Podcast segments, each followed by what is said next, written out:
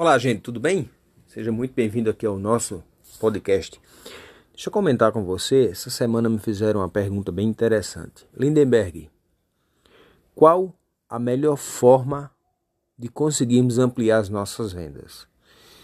E aí eu resolvi compartilhar essa informação também com você aqui, que é ouvinte das nossas dicas sobre vendas, atendimento e comunicação. Vamos lá.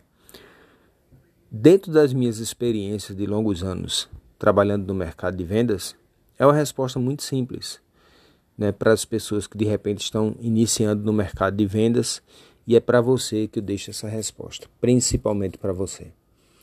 Basta você acordar todos os dias cedo, ter uma agenda organizada, um roteiro organizado de para onde você vai e o que você está determinado a fazer ter uma meta para você alcançar.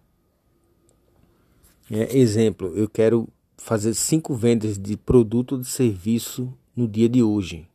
Então, é você voltar para casa apenas quando você conseguiu executar essas cinco vendas, independente de onde você está e das circunstâncias. Se você não conseguir cinco hoje, amanhã conseguir quatro, amanhã você vai ter que conseguir seis para compensar o dia de hoje, mas é necessário que você tenha esse fluxo. Ao mesmo tempo que você conseguiu essas cinco, você pode também, se tem tempo hábil para isso, ir buscar um pouco mais, mais duas, mais três vendas, dobrar a quantidade de vendas se for possível, tá? Para isso existem algumas necessidades que você tem que estar tá super conectado com o teu produto e o teu serviço, entendendo muito bem o que você tem em mãos e o que você está oferecendo para o teu cliente, para saber driblar as objeções, explicar bem o produto e a venda ela pode ser ganha ou perdida nesse momento. Saber principalmente quem são os teus concorrentes e o que eles têm a oferecer de um produto similar ou igual ao teu, tá?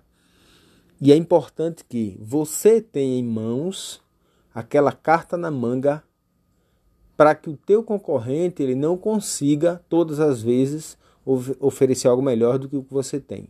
Você tem algo a mais para oferecer. Esse é o diferencial. Isso faz um grande diferencial nas vendas.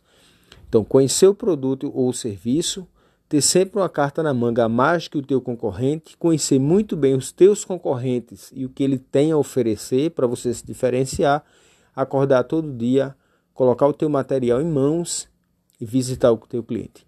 Esse é o segredo de ser bem sucedido nas vendas, independente do que você tem em mãos, independente de onde você está, independente do período que você está passando, de crise que você está passando.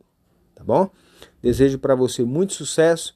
Se precisar, acessa lá o nosso site lindenbergsantos.com.br, segue a gente nas redes sociais Lindenberg Palestrante e compartilhe esse conteúdo para ajudar também outras pessoas. Um grande abraço e até o próximo.